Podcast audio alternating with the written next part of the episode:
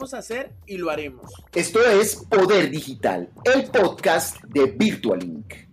Mi querido Carlos, continuamos otra semana más, otro día especial donde tenemos, donde nos estamos cargando de conocimiento. Yo siento que este mundo del podcast es además tan íntimo, tan especial, tan relajado, son charlas increíbles con gente increíble. Hemos tenido invitados excepcionales y hoy no será la diferencia. Pero además, con un contenido mucho más rico en todo el sentido de la palabra. Vamos a hablar de comida, de un generador de contenido, influenciador, eh, influencer, como lo quieran llamar, o foodie, como también se conoce, eh, que nos va a contar algunos de los secretos de cómo llegar ahí. ¿Cómo eh, lo ha tratado este día, esta semana y cómo van todas sus proyecciones para este año, mi querido Carlos? Pues bien, Gustavo, a la espera de la vacuna del COVID-19, un poquito complicado, pero, pero esperándola para poder salir. Vamos a ver si este año o para el siguiente. Será para el siguiente porque es muy complicada la cosa.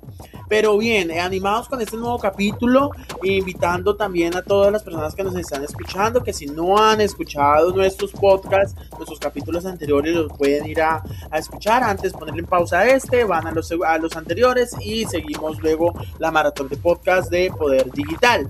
Eh, sí, como tú dices, Gustavo, un gran invitado esta semana, un, un foodie muy reconocido eh, en Bogotá, en todo el país. Nos va a contar en, sus experiencias sobre qué es ser foodie, qué es ser influenciador.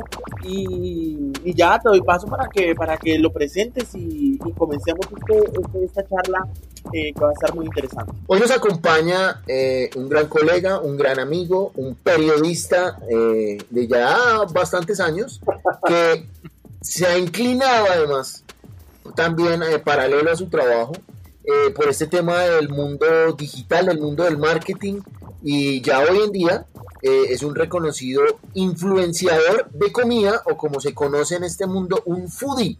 Se la pasa comiendo unas cosas deliciosísimas, mm, mostrando restaurantes, recetas, productos por diferentes partes del país y esperamos próximamente del mundo. Mi querido Carlos Muñoz, bienvenido a Poder Digital, el podcast de Virtual.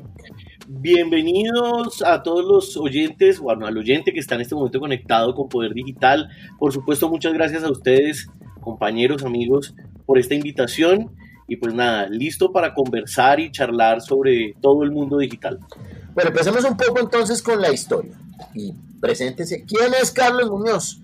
¿Qué hace? Que además un nombre muy conocido, actores y políticos eh, tienen, eh, eh, son homónimos suyos. Sí, sí, sí. Uno en el colegio tuvo que vivir al lado de la historia del, del actor y en algún momento hasta hicimos el papel del padre Pío Quinto Quintero en el colegio. Para los que tienen nuestra época y son contemporáneos, una novela que se llamaba Santropel. Pero bueno, ¿quién soy? Pues soy un periodista egresado de la Universidad Central de Bogotá ya con 15 años de experiencia en el ejercicio de medios de comunicación, especialmente en temas de televisión. Y pues desde hace un tiempo me ha ido, me he ido involucrando cada vez más con el mundo digital, con estas conversaciones en las redes sociales, aprendiendo de, de colegas, de amigos. Y, pues nada, hace un tiempo creamos una plataforma o creamos cuentas a través de las diferentes redes sociales con el nombre de Comer en la Calle. Y, y, pues se ha convertido en ese otro espacio para poder comunicarle a las personas sobre una pasión que es la comida y disfrutar de buenos lugares para comer. Eh, mi querido Carlos, eh, ya nos cuenta que de una vez se fue al grano, eh, comer en la calle, pero antes, antes de comer en la calle, cuéntenos cómo fue llegar allá, es decir, Usted ha sido periodista de sobre, eh, eh, especialmente de televisión, empezó en radio, en televisión. Em, ¿Cómo es mezclar, cómo fue ir mezclando el tema de, aparecer en las redes siendo presentador de noticias, eh, empezar a aparecer y que eso no, no, le tuviera, no le generara conflicto o si se lo generó, ¿cómo fue eso? Bueno, bueno, ah, si usted dice, empecemos como esa historia y esa historia pues tengo que decirlo, depende mucho de usted porque en algún momento eh, usted inquieto porque, por querer hacer contenido en el mundo digital, me, comentó la idea de que creáramos un canal de YouTube. Y uno como periodista tiene sus redes sociales. Yo en esa época tenía ya mi cuenta de Twitter, tenía mi cuenta de Instagram y ahí uno subía cositas. pero ya dedicarse a hacer un contenido específico, pues no. Tal vez lo más cercano era en Twitter opinar, como, como es la naturaleza de esa red social. Y cuando empezamos a hacer ese contenido hablando eh, sobre qué aporte podía hacer, porque ahí sí es muy importante, o bueno, al menos eso creo yo, que uno pueda encontrar el feeling eh, de la característica de persona que uno es para no verse impostado, porque puede que haya personas que generen contenido, muestren una imagen en las redes sociales y cuando uno las conoce uno dice, bueno, ¿y a qué horas pasó esto? Porque este personaje no es así como se pintan las redes sociales. Entonces, buscando ese feeling, eh, llegamos a la conclusión que había, gracias al ejercicio periodístico, al recorrer la ciudad, eh, al conocimiento familiar, porque mi padre también tuvo que recorrer muchos años la ciudad y encontraba como metederos, lugares eh, poco conocidos o famosos de barrio, como los llamo yo ahora, en donde uno podía comer, pues que ese era un contenido que podía aportar y ser de valor en las redes sociales. Y eh, pues entendiendo que no era comer en la casa, como que teníamos que siempre ir a la calle y recorrer la ciudad para poder encontrar esos comederos, algunos de ellos absolutamente callejeros, eh, nació Comer en la Calle como un aporte a ese contenido que estábamos haciendo en, en la plataforma de YouTube. Y eh, con eso eh, se fueron creando las otras redes sociales, las cuentas en las otras redes sociales, empezó a aparecer todo el tema eh, pues de, de, generación de contenido y se fue consolidando una marca y una experiencia que yo creo que en este momento es que verdaderamente uno se da cuenta que, que pasó esas barreras, porque en ese momento era más como un hobby, como compartir con la gente y no como con una expectativa diferente de generar influencias y no ser un generador de contenido. Y, pues hasta este momento yo creo que verdaderamente uno puede decir que eh, está aportando y está generando al menos un poquito de influencia en, en las diferentes personas. Tenemos claro que tú eres un influenciador de comida, pero ese término de influenciador lo hemos venido escuchando hace dos, tres años quizás, pero ¿cómo podemos definir qué es una persona influenciadora o qué es una influenciadora en redes sociales? Digamos que yo siempre he tratado de, ser mesurado en, el uso del término, sobre todo para mi generación de contenido. Y yo desde hace varios años me he denominado como un generador de contenido, porque eso es lo que pasa. Un verdadero influenciador y, por eso digo que hasta ahora es que uno empieza a ver como que eso está de verdad calando entre las personas, es aquella, aquel, aquel generador de contenido que a la hora de compartirlo eh, logra convencer a ese público que tiene a que compre o a que emprenda una acción positiva o a que visite un lugar o al menos le genera una discusión eh, de conocimiento sobre el tema que se está tratando. Influenciar no solamente tiene que ver con mercadeo, un influenciador no es un vendedor, un influenciador puede ser en temas de la cotidianidad, puede, puede estar atado también a los comportamientos sociales y eso es muy importante que las personas lo entiendan. Y otro tema que me parece bien importante es que la influencia no solamente es a través de redes sociales, sino que los, la verdadera influencia está en las personas.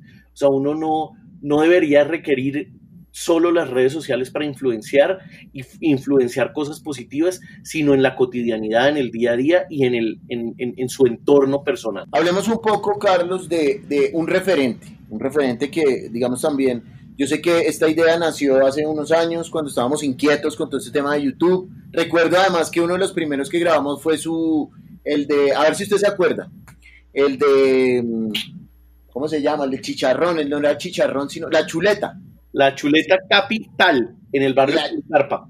Chuletas que además no han cambiado, hace poco pasé por allá y no han cambiado el letrero. Yo, cuando, cuando hablo de ese lugar, que quiero decir que es un lugar, a mí me parece rico. Ahora, para gustos los colores, entonces habrá gente que diga, no, no me parece tan rico.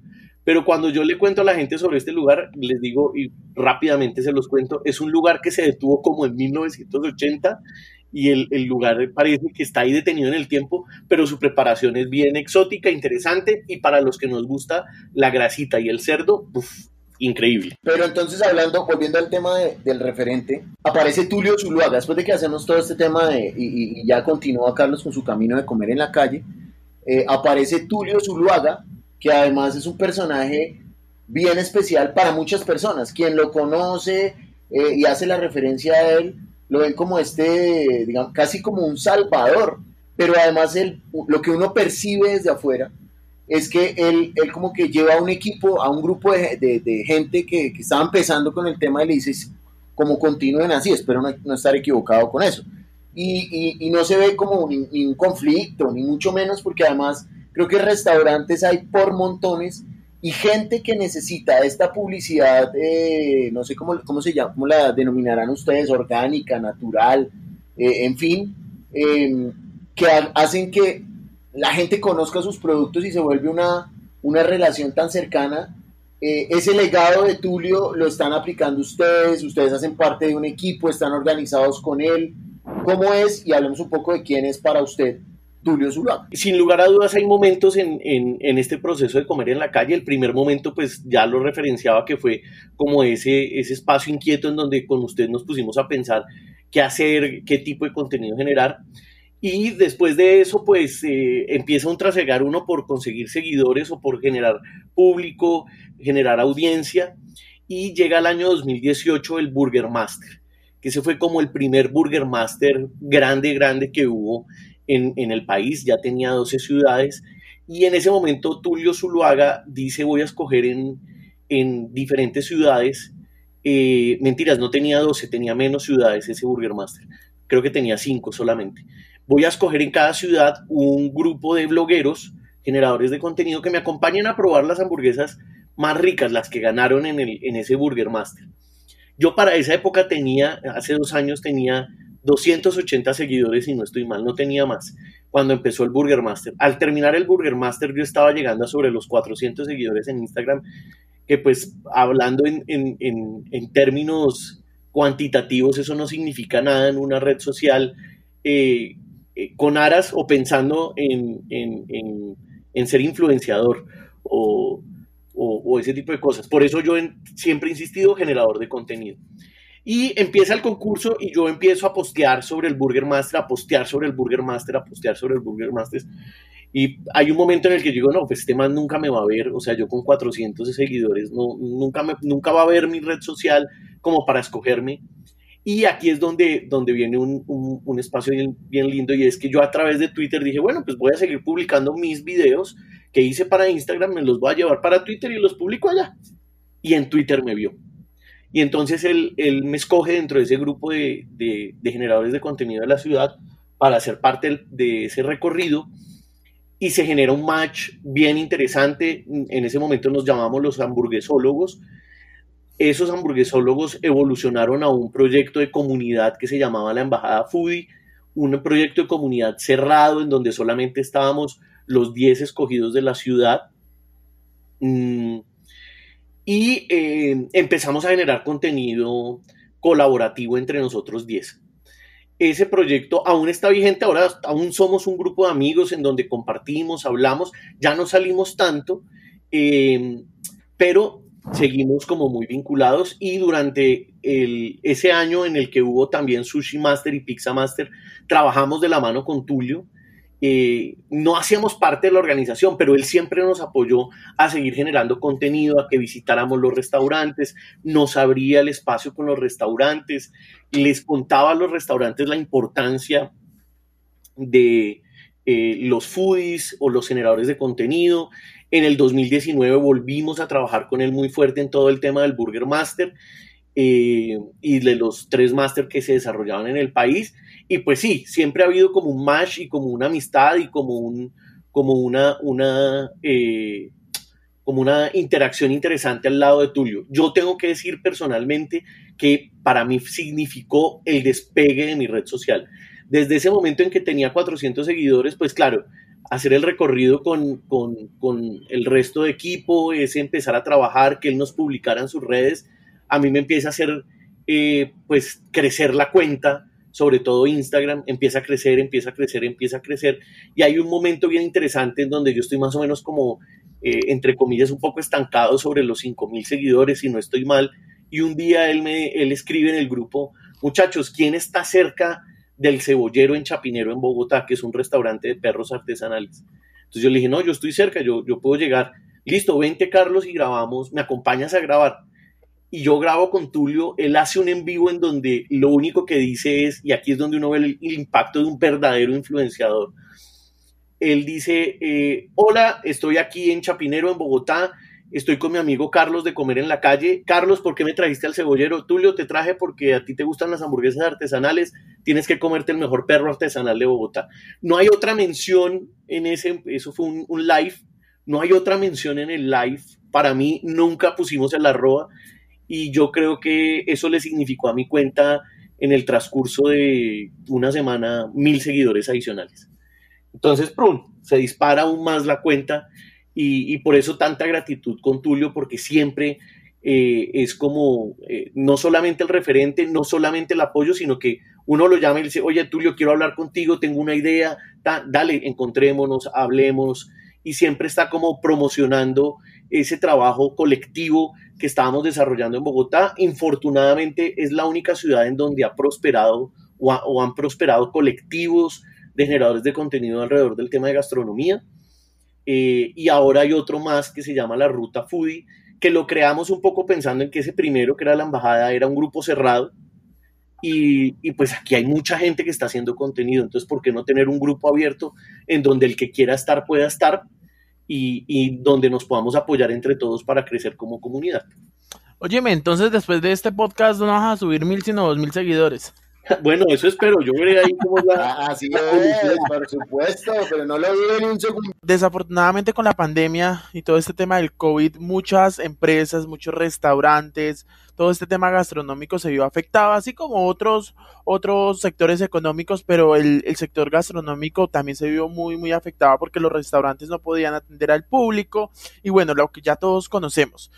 En este caso, tú como foodie, tú como, como, como influenciador de gastronomía, ¿cómo te afectó si, si finalmente comer en la calle es literal? Ir a comer en la calle, salir, ir a comer a esos lugares y descubrir nuevos lugares interesantes para comer. ¿Cómo te afectó a ti este año que prácticamente fue en el encierro y que no era comer en la calle, sino era comer en la casa? Ha sido un año bien interesante porque nos ha dejado muchos aprendizajes y yo pues evidentemente tengo que reconocer con tristeza que no solamente es pérdida de vida, sino que muchos restaurantes, emprendimientos y grandes proyectos pues tuvieron que cerrar sus puertas y eso es absolutamente doloroso, pero también tengo que reconocer que es un año en el que eh, pudimos aprender muchísimo de salir de la forma de, la, de la zona de confort. Entonces, si bien nosotros ya estábamos en una zona de confort en donde las dinámicas eran muy claras, entonces quieres, hay un restaurante nuevo, quiero ir a probarlo, voy, eh, compro en el restaurante, hago el contenido, subo el contenido y ya. O hay un restaurante que te quiere invitar y quiere que conozca su carta, entonces uno va, conoce el restaurante, genera contenido y ta, se acabó. Y de un momento a otro se cierran las puertas y tenemos que estar en la casa. Entonces, muchos han dicho que es reinventarse, hay otros que dicen que es reacomodarse, repensar, bueno, como lo queramos denominar, lo que sí es cierto es que eh, lo primero que tuvimos que hacer fue como pensar, bueno, ¿y qué contenido vamos a desarrollar? Porque yo personalmente no quería dejar de, generar contenido. Entonces lo primero que hice, por supuesto, fue recetas. Todo, pues los restaurantes no estaban atendiendo, eso fue como ya eh, casi que al mesecito que empezó otra vez la apertura y con, con domicilios y tal, pero al principio en casa. Y estando en casa, pues entonces hagamos recetas, porque además muchas personas se enfrentaron a, tener que cocinarle a la familia sin saber cocinar.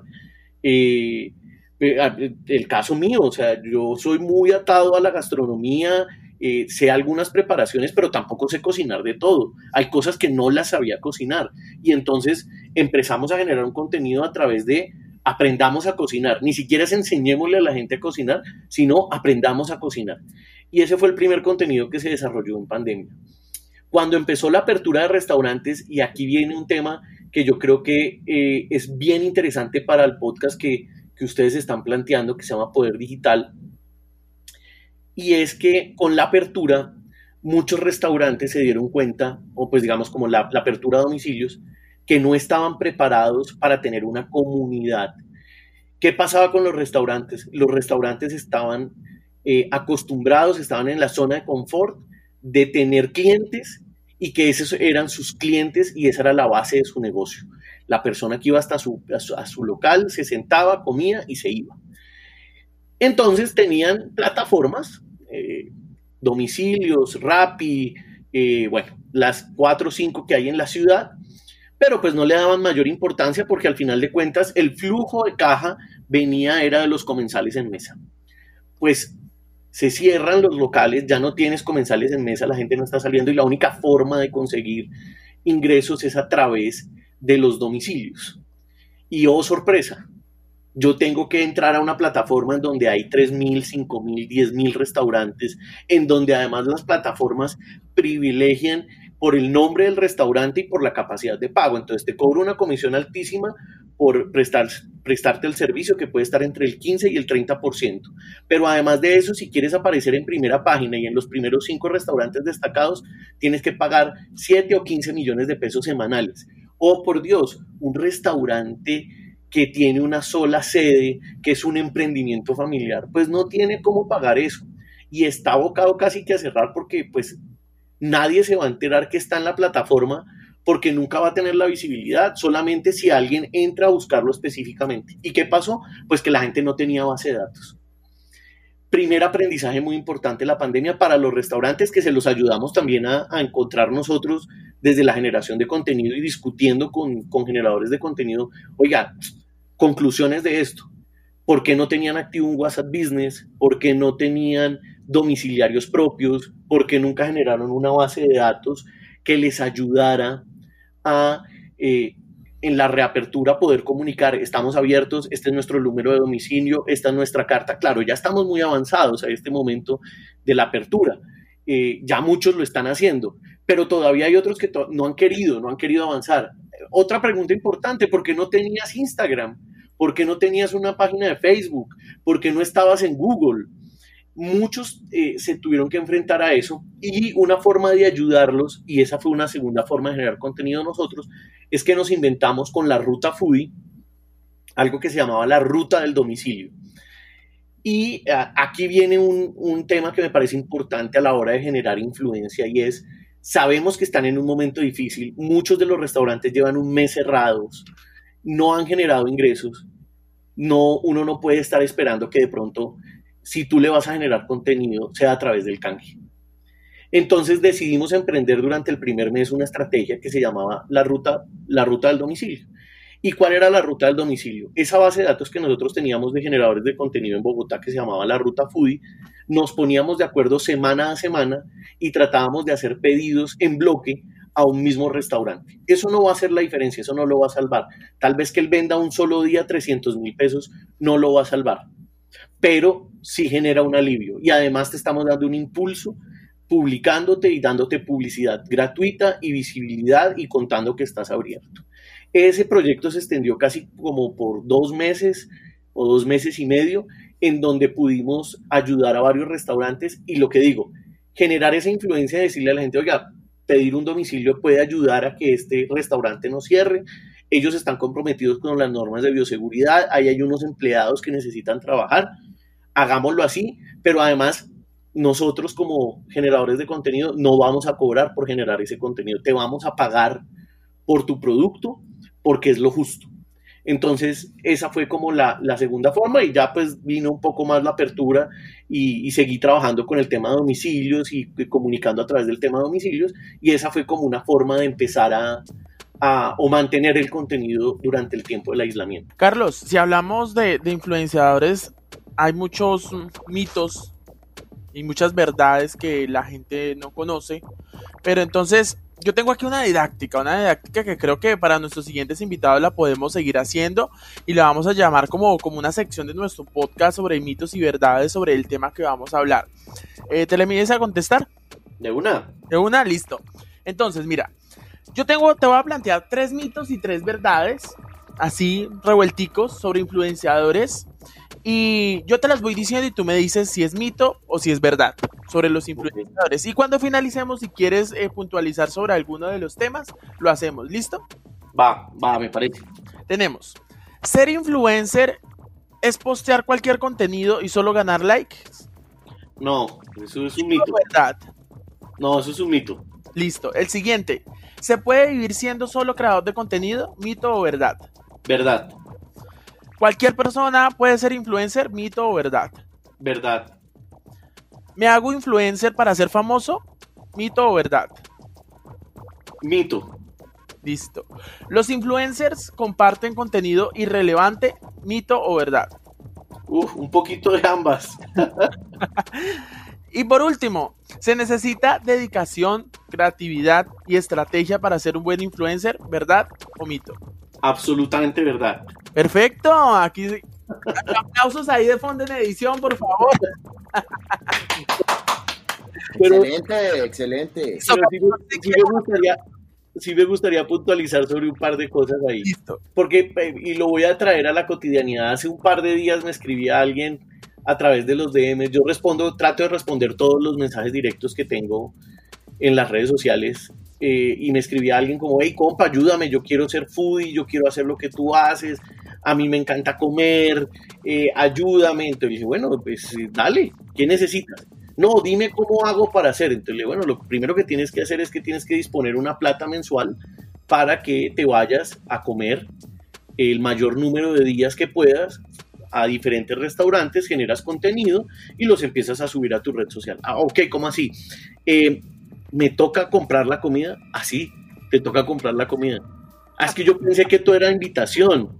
No, no, estás equivocado, estás absolutamente equivocado haber generado la, cuenta en donde va, en este momento en donde, en donde va en 13.800 seguidores, yo no sé cuánto dinero le he invertido a esa cuenta.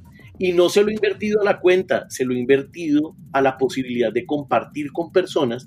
De, digamos que la filosofía de comer en la calle era sin nombrar restaurantes, porque también no, una de mis políticas es que no, no, hablo mal de un restaurante, no me gusta hablar mal de un restaurante. Si no me fue bien, pues no lo comunico y ya. Puede que yo eh, haya tenido un mal día con ese restaurante, puede que para mí no sea el mejor, pero para otra persona sí, entonces no tengo por qué desacreditarlo. Yo lo que le comparto a la gente es, a mí me parece este rico y la gente que comparte mi gusto por la comida, o sea, que, que le gustan los mismos sabores, pues seguramente lo va a disfrutar. Entonces, en ese, en ese sentido va.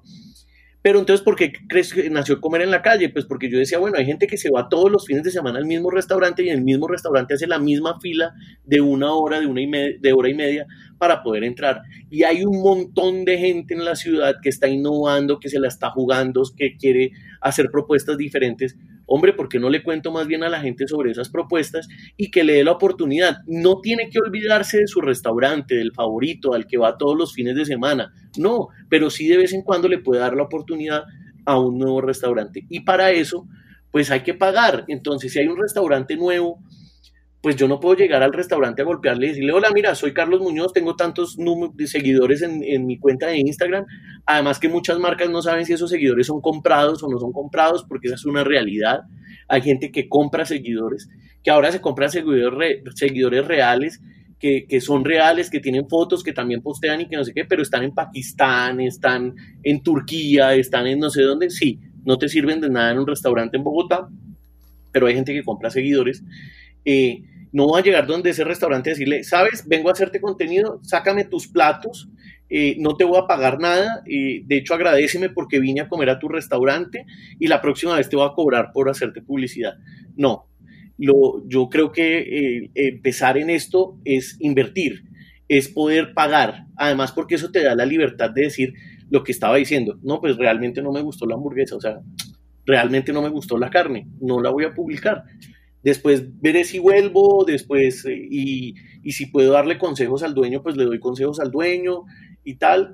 Eh, pero, pero de eso se trata también. No, no puede ser que la gente crea que ser influenciador es ser famoso, que ser influenciador es que te den las cosas gratis, que ser influenciador, no. Lo que yo decía, eh, digamos un poco al principio, generar una influencia también es, es ayudar a las personas, ayudarlas en buena onda y ayudarlas a que crezcan, porque si ellos crecen, seguramente nosotros vamos a crecer. Con respecto a lo que, a lo que mencionaba Carlos Muñoz del tema de, darle consejos a los creadores de, comida.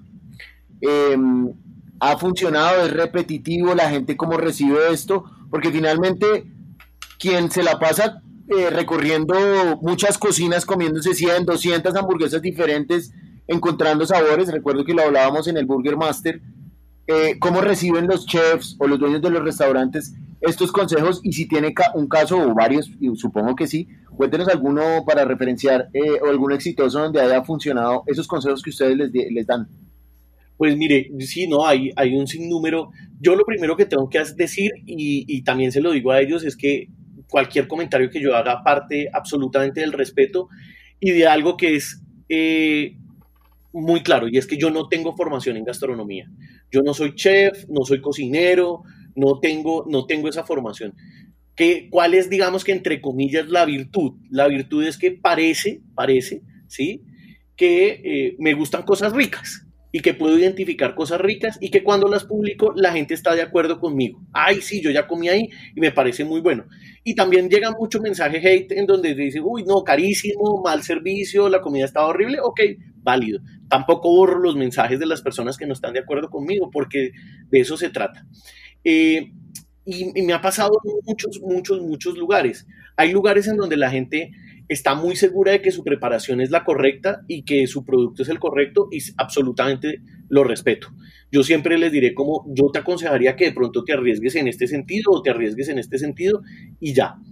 Eh, pero también he encontrado muchas, muchas eh, historias interesantes de gente que ha recibido los consejos y los guardo con absoluto amor y cariño la forma en que uno ve que después de un tiempo esa marca ha evolucionado o esa marca te tiene en cuenta para probar sus preparaciones. Y voy a nombrar rápidamente algunas de las de los lugares.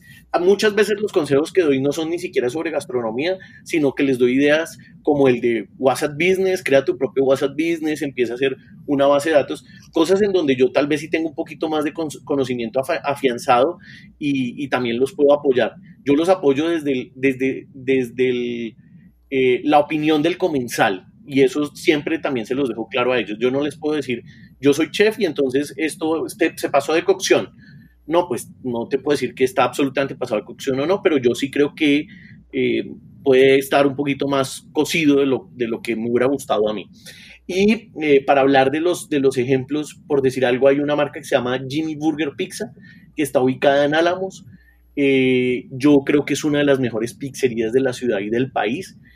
Esta historia es absolutamente increíble porque el dueño de la marca se llama Jaime.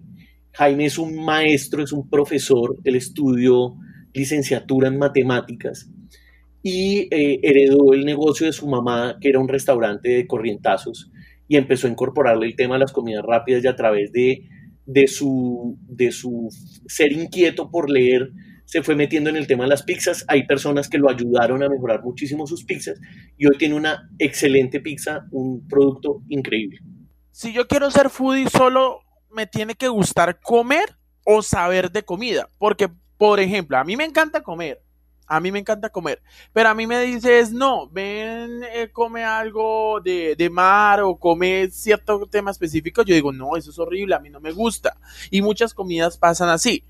Pero entonces para hacer foodie te tiene que gustar toda la comida y tienes que saber de comida o solo te tiene que gustar comer. Obviamente con muchos otros temas de inversión y demás que tú ya comentaste, pero, pero mi, mi pregunta puntual es esa. Tienes que, te, te, tienes solo que gustarte comer o saber también de comida y gustarte de todo. Yo creo que es un proceso de crecimiento y de aprendizaje. Yo creo que lo primero que aprendí en, en, en, en esta tarea era que no sabía nada. ¿Sí? Es decir, eh, cuando salíamos a comer y entonces uno decía como, uff, esta carne está buenísima y no sé qué hiciste más, pues tú te comías la carne y ya, y te parecía que estaba buena.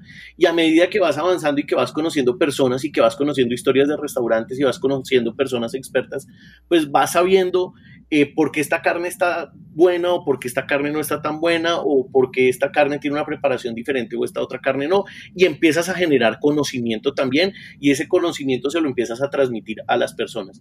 Yo creo que mi inicio fue porque me gustaba comer y porque, entre comillas, cuando compartía un lugar con otra persona, entonces por decir algo le podía decir a Carlos Gutiérrez, hola Carlos, ¿qué hace? Vámonos a comer, oye, encontré unos perros calientes buenísimos, vamos y lo probamos. Y usted va y lo prueba y usted decía, oiga, buen perro, ¿cómo lo encontró? Entonces, plum, ya cuando tú empiezas a ver que eso se vuelve recurrente, es decir, que cuando tú invitas a una persona a probar un lugar y el lugar verdaderamente le gusta, ¿sí? Eh, pues algo pasa. Ahí, digamos, no quiero, puede ser, sonar un poco eh, egocentrista, pero ok, parece que tengo buen gusto para la comida. Y ese es como el primer paso. Tan, ok, tú te identifiqué que podría tener como un buen gusto para la comida. Ahora tengo que aprender y he aprendido muchísimo en términos de carne, en preparaciones, en mezclas de carne, he aprendido en pastas, bueno, he aprendido en un montón de cosas. Hay cosas que no me gustan. Yo no como pescado. Si eh, entre mis opciones está ir a un restaurante, pues la opción de pescados no es mi fuerte, ni la opción de pollos. Pero aquí es donde viene otro tema también importante y es que tengo que probarlo. Tengo que probarlo para saber a qué sabe, ¿sí? Y puede que haya cosas que tal vez no sean de mi absoluto agrado, pero en un consenso yo puedo saber si ese producto tiene una buena preparación o ese restaurante tiene una muy buena preparación en ese tipo de productos. Ese caso me pasó, por ejemplo, en Villavicencio recientemente en un viaje que hice.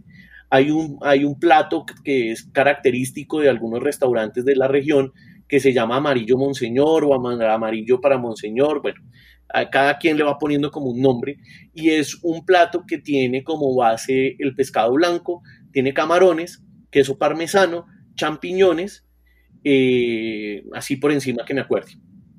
Pues no es un plato que si yo lo veo en la carta lo vaya a decir como me muero por comer este, este plato.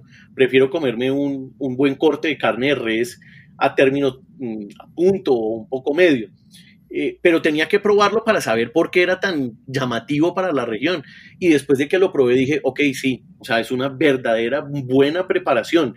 Eh, sigo pensando en que no sería como mi plato predilecto si yo viviera en Villavicencio todos los domingos iría a comérmelo, pero sí me lo comería una vez al mes o, cada mes y medio, ¿sí? también ahí está un aprendizaje y es que tienes que darle la oportunidad a productos que tal vez no se vean tan atractivos o que tal vez no te parezcan eh, la mejor opción para ti por el gusto, pero pues tengo que probarlos porque si es algo representativo de esa región, yo tengo que contarle a la gente de qué se trata, por qué es bueno, por qué se volvió famoso y pues cuál es mi opinión al respecto. ¿Cómo hacen ustedes que están organizados y que están comiendo tanto, viajando por todos lados, para el equilibrio con el tema de la salud? De pronto de pasarse un poquito de kilos porque es que es complejo, o sea, yo, todos los que lo vemos, los que lo conocemos, decimos qué delicia todo lo que hace Muñoz, que envidia la buena, porque además se ve que se lo disfruta, eh, pero también eso, eso tiene sus, sus, consecuencias, ¿Cómo lo, cómo lo están manejando o cómo lo van a manejar, porque de todas maneras eso cobra factura en algún momento. Sí, hay que empezarse a cuidar. Yo estoy en un proceso, digamos que varios momentos he empezado procesos, algunas veces no he sido riguroso en ellos, pero digamos que en este momento estoy ya en un, en un tema de mentalización de empezar un proceso de cuidado con el tema de la comida. ¿Qué hacemos? Y eso también se ha vuelto un poco difícil por el tema del COVID. Y es que antes lo que hacíamos era que compartíamos la comida, es decir, no nos comíamos todo un plato o tres platos cada uno, sino que pedíamos un plato y compartíamos o pedíamos cada uno un plato y pues compartíamos y así podíamos probar tres productos diferentes. Ha habido momentos muy difíciles, el Burger Master es un momento absolutamente difícil para nosotros, pues porque tú tienes 50 hamburgueserías en la ciudad. Eh, después de que tú empiezas a tener un reconocimiento entre, los, entre los restaurantes, o sea, la gente te empieza a identificar como que tu, tu voz es una voz eh, válida para probar la hamburguesa y opinar sobre ella, pues empiezan a aparecer muchas invitaciones y mucha gente queriendo que tú pruebes y pues uno trata de, poder llegar al mayor número de restaurantes. Esos momentos fueron muy difíciles. También, por decir algo, en los premios La Barra, yo recuerdo la premiación hace dos años de los premios La Barra en el 2018.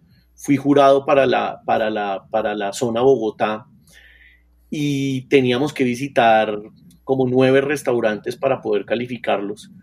Eh, tenía tres categorías a cargo y pues lo que hicimos con los amigos fue hacer un recorrido pensando un poco en eso, en compartir. Y uno se enfrenta con cosas verdaderamente lindas, pero pues al mismo tiempo muy complicadas para uno. Y es que tú llegas a un restaurante, estás haciendo un recorrido de tres o cuatro restaurantes en un día.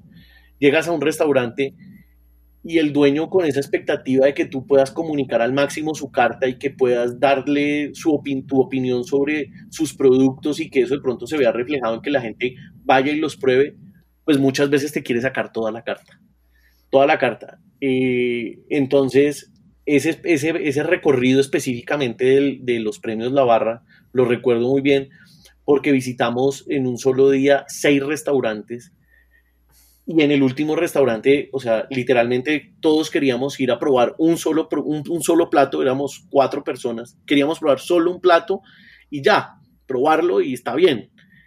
Y el dueño literalmente nos mandó a sacar entrada para cada uno, un plato fuerte para cada uno, un postre para cada uno, un cóctel para cada uno. Y antes de terminar la visita dice, no, pero ustedes no se pueden ir de aquí sin probar no sé qué. Y entonces sacó otro plato fuerte para que compartiéramos. Yo ese día me sentía muy, muy, muy enfermo. Y otro día que me sentí muy, muy enfermo fue en Baranoa. Uno de los productos, digamos que banderas de las cosas que yo publico es que yo a la ciudad a la que vaya tengo que probar el chicharrón porque es, es el producto que más me gusta. El, chicharrón y el chorizo son lo que, los, los productos que más me gusta probar y, visualizarlos. Eh, y en Baranoa hicimos un recorrido de seis chicharronerías. Baranoa tiene en la calle de entrada al pueblo, eh, esa es, un, es una característica, es un corredor lleno de puestos de chicharrón. Nos comimos seis eh, chicharrones diferentes, estábamos compartiendo, pero pues seis chicharrones son seis chicharrones. Y al final la guía me dice, ven, te quiero llevar al puesto. Además ella nos hizo el recorrido por todo el pueblo y tal, y los lugares de los chicharrones.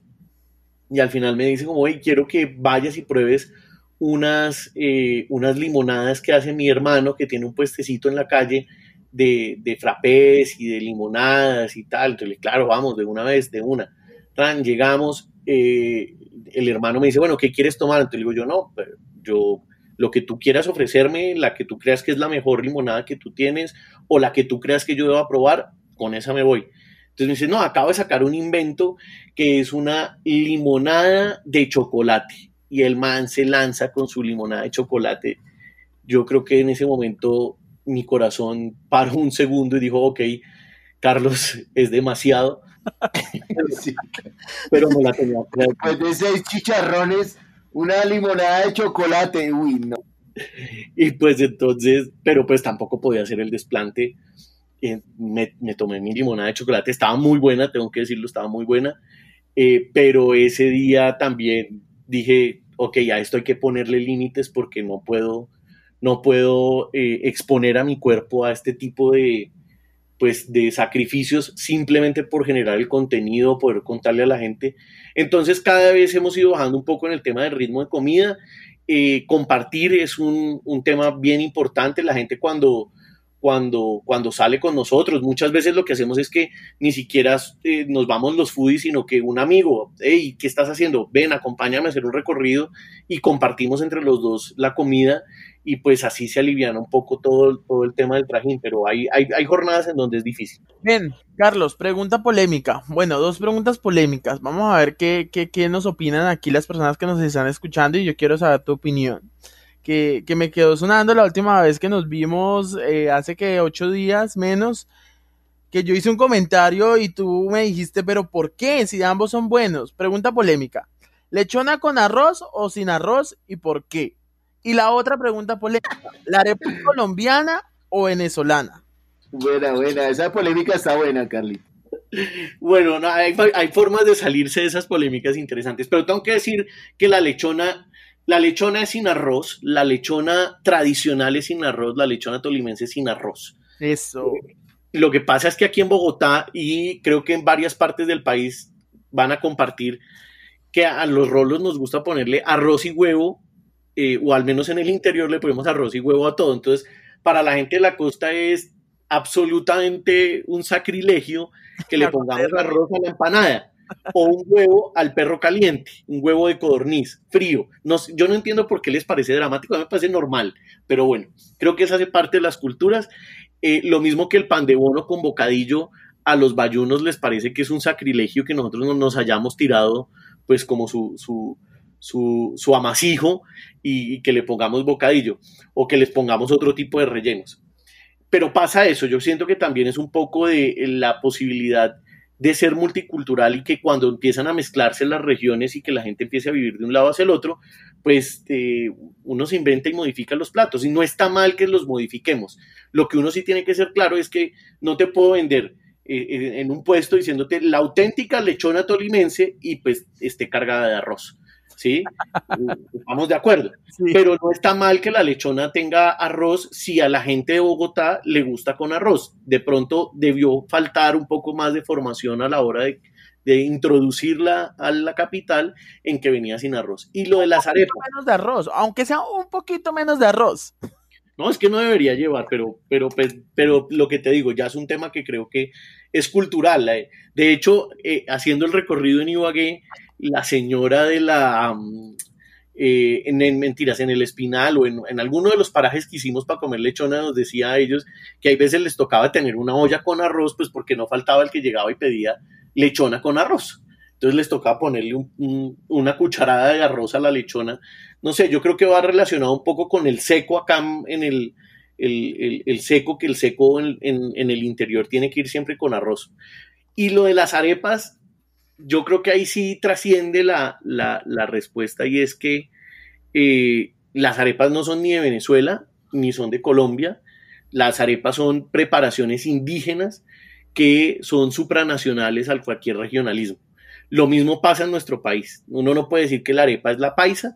La arepa paisa es un excelente acompañamiento de, unas, de unos alimentos cargados y lo que hace es que te ayuda a contrastar los sabores, a bajarle el sabor en el paladar a uno, porque te estás comiendo el chicharrón, el chorizo, la morcilla o los frijoles o no sé qué. Entonces ella no tiene, digamos que la arepa paisa en ese plato, en la bandeja paisa, no tiene protagonismo y no tiene por qué tenerlo. Pero si tú te vas a Santander, te encuentras una arepa, una arepa santanderiana con pedacitos de chicharrón. Y si te vas a Venezuela, entonces te las encuentras rellenas con todo un protagonismo, casi un plato completo de comida. Y pues lo que hay que decir es que la, arepa es supranacional, o sea, esto es una preparación indígena que no nació en un límite o en un municipio o en un departamento específico, sino que los indígenas en su saber y entender, pues cogían el pan coger, los, los productos que tenían a la mano y hacían las preparaciones y así nacieron nuestras arepas. Sí, exacto. Ven, hay un tema que yo quiero comentar, perdón Gustavo, eh, con respecto a, este tema, yo creo que es más un tema como cultural, porque de hecho yo hace algún tiempo vi un video, no recuerdo de quién, pero era que invitaron a una francesa a consumir diferentes productos colombianos, creo que la llevaron a una plaza de mercado en Bogotá, y en Francia consumen mucho queso, y ella le dieron a probar, creo que fue agua panela con queso, y la señora casi se desmaya al ver que están echándole el queso a la guapanela y, y mejor dicho, el sacrilegio de, de, Dios bendito porque estaban echándole el queso a la guapanela y no entendía por qué le echaban el queso a la guapanela.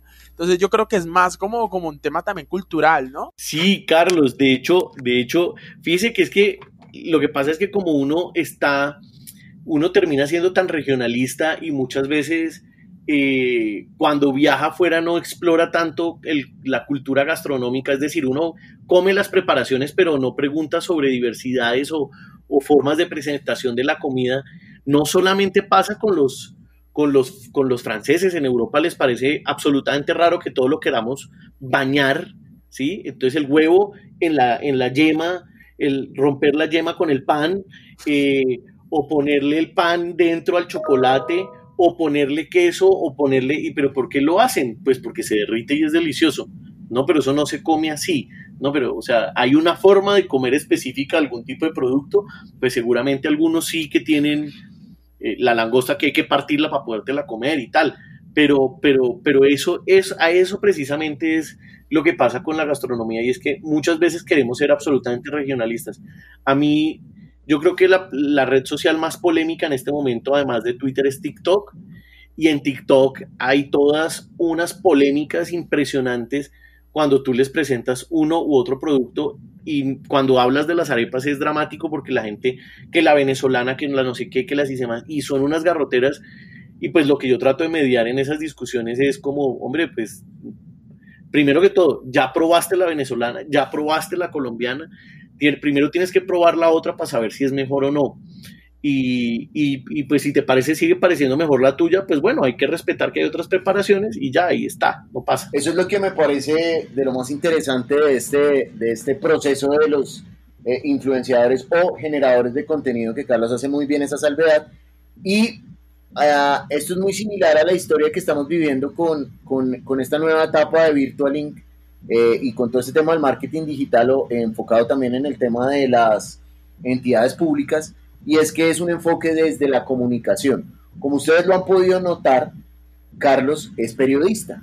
Entonces Carlos tiene un gran bagaje, digamos, aparte de que, que la tiene clarísima para hablar, aquí no vamos a decir groserías, no mentiras, pero, pero es un gran conversador, pero sobre todo tiene muchos recursos para dar ese tipo de explicaciones. Yo creo que esa es una de las em, diferencias fundamentales entre algunos de los, de los jóvenes que, que, lo están intentando y que tal vez lo hacen muy bien, otros, eso sí ya van gustos, obviamente, pero yo creo que tener esa, esa riqueza mm, en el léxico para poder contar historias, para poder adaptar eh, momentos y diferentes situaciones, eh, puede ser de lo más interesante. ¿Qué puede hacer, mm, eh, Carlos, una persona que, que, tiene su emprendimiento, que está sacando, ahorita están muy de moda los pollos artesanales también, al lado de las cervezas, al lado de miles de productos, y que quieran contar con, esa, con ese acompañamiento de ustedes, pero que pero que no se note negocio, ¿sí? Como que no, como que si yo tengo mi nuevo restaurante y decirle, ay Carlos, me hace un favor, viene y me habla bien de mi pollo, sino más bien cómo, cómo lo invitamos, cómo, funciona ese, esa parte. Pues eh, hay de todo, eh, uno se encuentra de todo. Eh, no sé, yo me encuentro, pues primero que todo, lo que digo, yo trato de responder todos los mensajes directos que llegan a, a mis redes sociales, entonces pues mucha gente me contacta por ahí. Eh, la verdad yo trato de probar todos y cada uno de los productos que, me invitan o acá, todos y cada uno de los restaurantes que me invitan. Hay veces no me da el tiempo, pero, pero trato de agendarlos y sé que con algunos he quedado mal, pues porque eh, esta semana no pude porque estoy viajando o esta semana tengo mucho trabajo, eh, entonces no puedo ir y tal, y de pronto la gente siente que uno no le está prestando la atención, pero quiero decir que todos son muy importantes y que comer en la calle no importa si estás en la calle, ¿sí? O si tienes un local o eres el restaurante más fino de, Bogotá, a todos la idea es poderles, poderles prestar atención, a todos visitarlos, a todos conocerlos y conocer las historias que están detrás de ellos. Yo creo que las invitaciones tienen que ser en ese sentido eh, y que la gente tiene que tener, yo lo primero que le digo a un restaurante cuando me invita, Carlos, quiero que pruebes mi producto, ok, ¿cuál es tu intención de que yo vaya a probar tu producto? Y, lo dejo claro en, ese sentido que además Gustavo lo, acaba de recalcar. Yo soy un generador de contenido, yo no soy todavía un influencer. O sea, yo no tengo el efecto Tulio Zuluaga, Bogotá Eats. Eh, ¿Cuál es el efecto de ellos? Y lo tenemos muy medido. O sea, yo, por las experiencias que tengo, sé que después de una visita de Tulio a un restaurante, el restaurante puede multiplicar, y esto va a parecer exagerado, pero les estoy absolutamente sinceros de que no exagero un milímetro, es real Tulio multiplica por 10 las ventas de un restaurante durante 15 días, durante 15 días. O sea, al otro día la publicación de Tulio, un restaurante multiplica por 10 sus ventas y ese efecto dura 15 días aproximadamente. Es algo absolutamente increíble, hermoso y que ha salvado muchos, muchos emprendimientos en todo el país. Cuando yo le pregunto eso a un restaurante, yo le digo yo, ¿qué esperas de, que yo vaya? No, es que yo quiero que, que mejoren mis ventas. Entonces yo les digo sinceramente, yo no soy el hombre indicado porque yo no te puedo garantizar un nivel de conversión, ni puedo saber exactamente cuántas personas van a llegar a tu local porque yo haga la visita. En este momento no lo puedo hacer, yo solamente tengo 13 mil seguidores en Instagram eh, y pues es una comunidad grande, pero no toda la comunidad o todo ese, número de comunidad pues va a ir mañana a probar tu local. Muchos de esos 13 mil no están en Bogotá, ¿sí? En Bogotá más o menos yo estoy en el 58% del público. Entonces hay mucha gente del, otro, del resto del país. Entonces ya empecemos a contar que mi público es el 58% y del 58% puede que eh, la comunicación que yo haga sobre tu producto por la métrica de la red social, hablando específicamente de Instagram, le llegue al 10%. Entonces ya estamos hablando que de 13 mil estamos en 5 mil y que esos 5 mil eh, puede que le estén mostrando mis historias a, a, 500, creo que es un poco más, pero digamos que 500 hablando del 10%. Entonces yo no te puedo garantizar que mañana vas a tener más ventas, porque si lo aplicamos estrictamente a un, a un análisis matemático, pues no nos da, no nos da.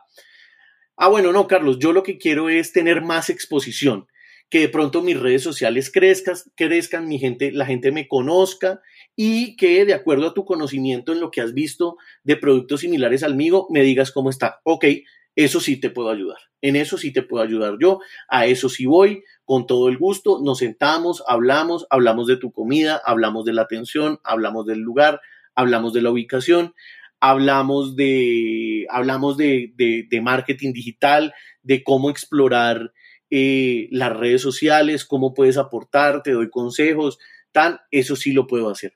Y lo que digo, la gente me escribe al DM y pues en la medida en que yo voy respondiendo, voy agendando, voy agendando, voy agendando y eso va pasando. Ah, este viernes, este miércoles estuve en un restaurante aquí en Fontibón. Además, lo que digo, mi cuenta no está atada a que tú tengas que estar en el Parque La 93, en la 85, en la zona G o en los mejores puntos de Bogotá. No, estuve en una hamburguesería en, en Fontibón esta semana y hablaba con el dueño de la hamburguesería y le decía, mira, me parece que tu hamburguesa es grande, está muy buen precio para el lugar en el que estás, ¿sí? Está, está muy bien de precio, está muy, muy potente tu hamburguesa.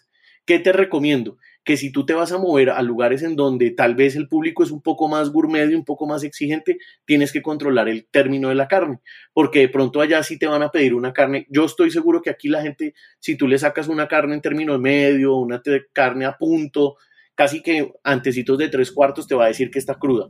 Pero en otros puntos de la ciudad te van a decir que la carne que me estoy comiendo yo hoy está pasada de término. Entonces tienes que empezar a identificar tus públicos para saber, de acuerdo al lugar en el que estás, qué tipo de producto vender y cómo ajustar ese producto a ese público para que seas exitoso. Creo que son esas, esa recomendación no era ofensiva para el, para, el, para el dueño del cliente, el del restaurante, de hecho me lo dijo, Sí, tengo otro punto en Normandía y allá la gente es un poquito más exigente con ciertas cosas que aquí no me pasa. Ok, entonces ese tipo de cosas sí las puedo hacer y sí puedo ayudar y estoy abierto a poderlo hacer con todas las personas que, estén a bien contactarse conmigo. Yo quiero ir a visitar un, un, lugar nuevo. Ya tengo mis tres, cuatro lugares específicos en donde pido mi comida y me gusta y soy fiel, pero hoy quiero ir a comer en un lugar nuevo. ¿Qué le recomiendas a esas personas? ¿Cómo buscar esos nuevos lugares? Bueno, lo primero que pueden hacer es visitar comer en la calle y entonces ahí en el feed se van dando ideas de que no lugares, no, mentiras. Yo lo, lo primero que le pregunto a la gente, yo, lo primero que tiene que tener claro una persona es que tiene que estar dispuesta a arriesgar. Y en ese arriesgar es que puede que tú te encuentres un lugar muy rico, como puede que te encuentres un lugar que no está tan rico para tu gusto.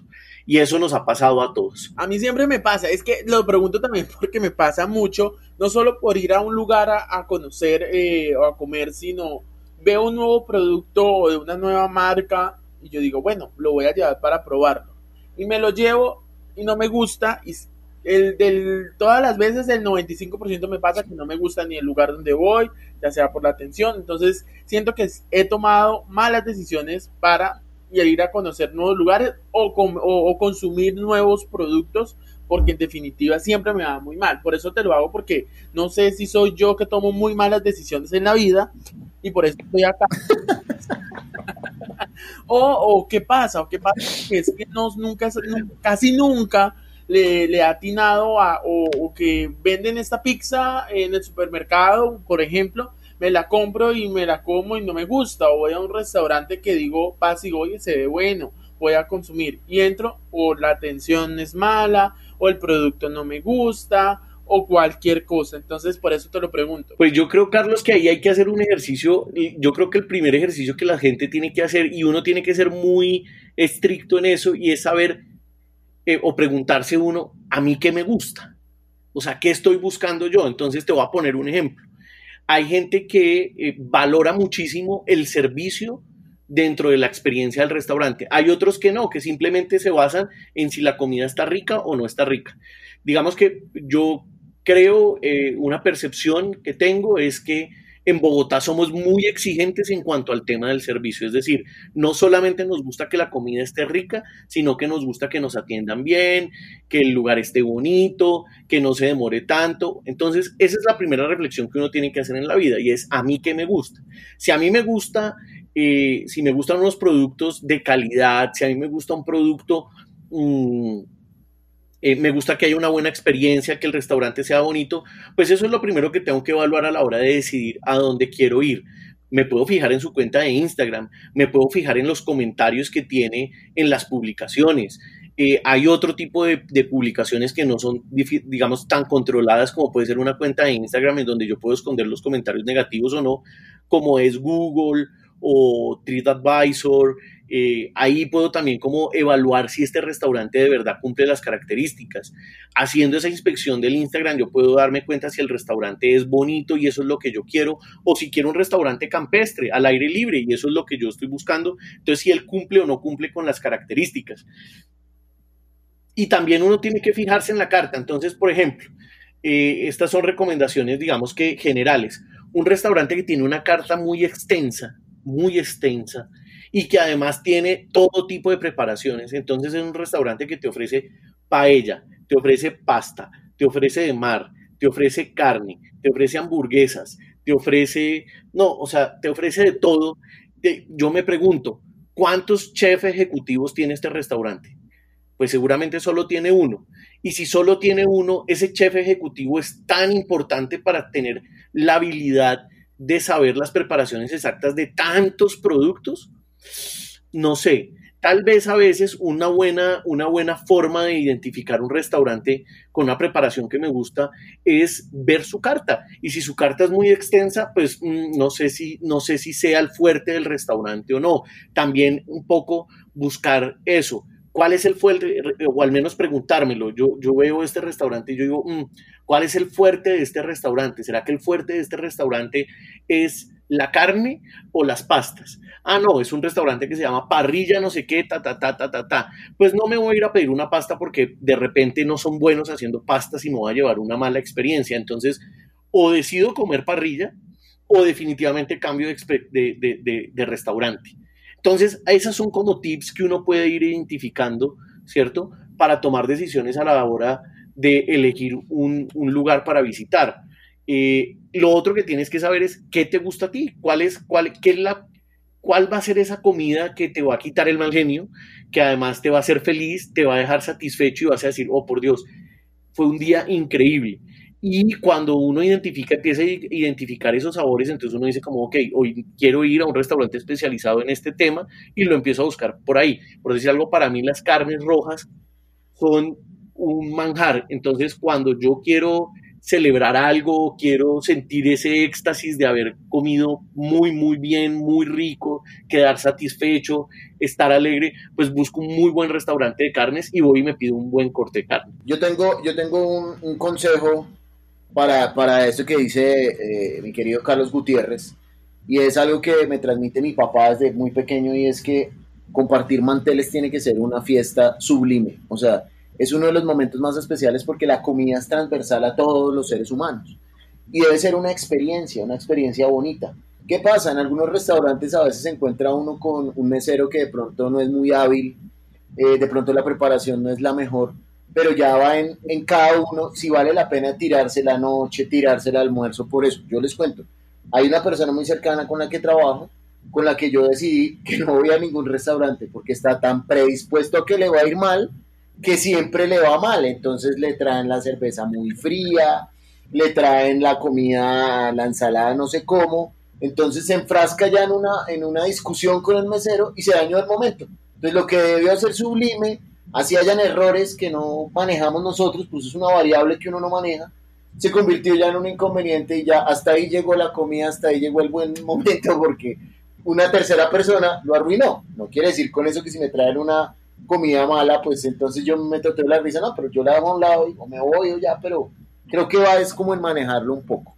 Estoy absolutamente de acuerdo y ese, ese, o sea, creo que uno de los elementos que tal vez me ha llevado a que genere tanto contenido sobre gastronomía es que yo creo que la mesa uno la comparte con personas a las que quiere, aprecia, con las que se siente muy bien y con las que verdaderamente estoy dispuesto a entregar mi plato, o sea, como poderte dar a probar de lo que yo tengo, eh, de lo que me gusta. Y, es, un, es un momento de mucha tranquilidad eh, y por eso también creo que me gusta mucho el tema de gastronomía. Absolutamente de acuerdo con lo que dice Gustavo. Mi querido Carlos Muñoz, sus redes sociales un gusto haberlo tenido en este espacio que mm, es de marketing digital, es para contar experiencias de gente que está apostándole, que está conociendo, que son inquietos en este mundo y que con su experiencia pueden motivar, pueden eh, em, invitar también a aquellos que todavía no han tomado la decisión de arrancar.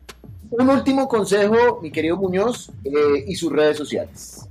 Pues eh, consejo que la gente que quiera, a propósito de una de las preguntas de, de, esas de, de, verdad o mito, si alguien quiere generar contenido, hágalo, empiecen a hacerlo. No se preocupen por el que dirán, háganlo por ser felices, por disfrutar lo que hacen pero además háganlo en positivo para que los demás tengan un aporte de parte de ustedes. En las redes sociales me encuentran como arroba comer en la calle, en Instagram, en YouTube, en TikTok. Eh, Twitter todavía no he logrado tener el arroba porque alguien lo usó hace un tiempo y nunca volvió a publicar nada, pero algún día lo tendremos en Twitter, eso no hay problema. Y a ustedes muchas gracias por invitarme a Poder Digital, a usted que me está escuchando en este momento, que se ha tomado el tiempo de quedarse todo este rato para conversar con nosotros y, hablar sobre gastronomía. Muchas gracias.